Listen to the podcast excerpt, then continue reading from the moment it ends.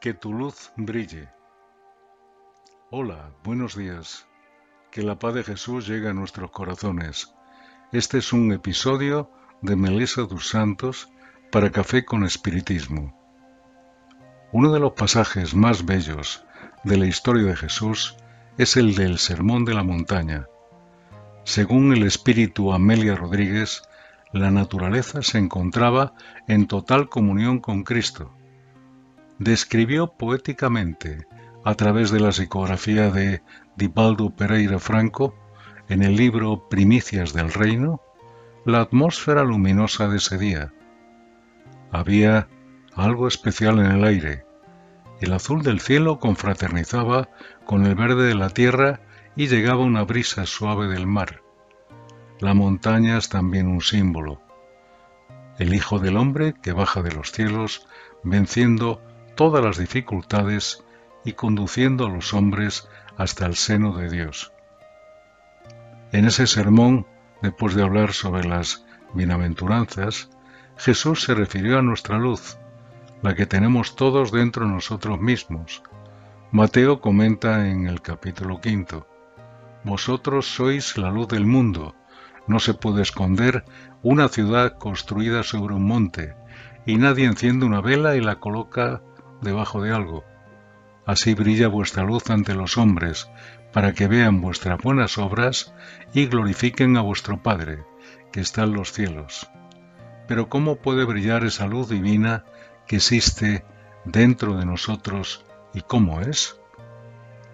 Joana de Angelis, en el libro Vida Feliz, psicografiada por Divaldo Pereira Franco, dice así, Hay un sol que brilla dentro de ti, es la presencia de Cristo en tu corazón. No lo empañes con las nubes del mal humor, la rebelión y la insatisfacción. La luz que viene del exterior luce, pero proyecta sombras cuando encuentra un obstáculo, lo que no hace tu sol interior, porque ilumina desde dentro hacia afuera Usando el combustible del amor, tu luz se hará muy poderosa y se extenderá en todas las direcciones. Deja pues que brille tu luz. Eso es lo que debemos hacer, vivir según el Evangelio de Cristo y esforzarnos por ser personas de bien, practicando la caridad en todo lugar. Esa luz de Jesús no es la fama, la posición social, ni el dinero. Tiene la característica de ser sencilla y humilde. El amor que se traduce en obras, que perdura, que ayuda e intenta hacer del ser humano algo mejor y por tanto también su mundo. Una luz de trabajo muy intenso, buscando siempre ser alguien mejor. Dejar que brille esa luz divina es mantener la fe y creer en la misericordia divina, llevar esperanza y extender las manos para ayudar a los demás y, por supuesto, para afianzar el proceso del autoconocimiento.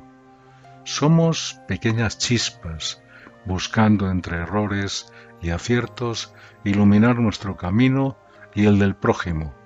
Incluso podemos creer que esa chispa se puede apagar, pero no debemos olvidar que disponemos de un combustible capaz de mantener y hacer avanzar nuestra llama de luz. Se llama Jesús, que nos acompaña siempre y nos ilumina con sus enseñanzas.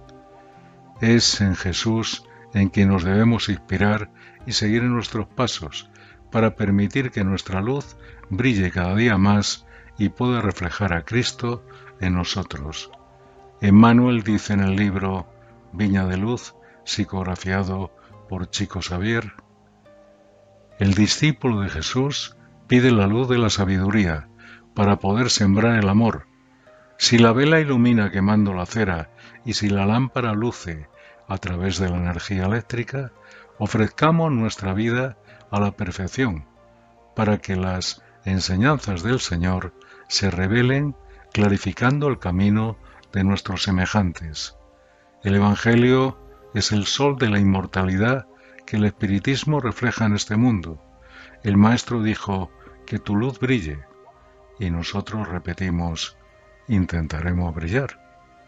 Que así sea y hasta el próximo episodio de Café con Espiritismo.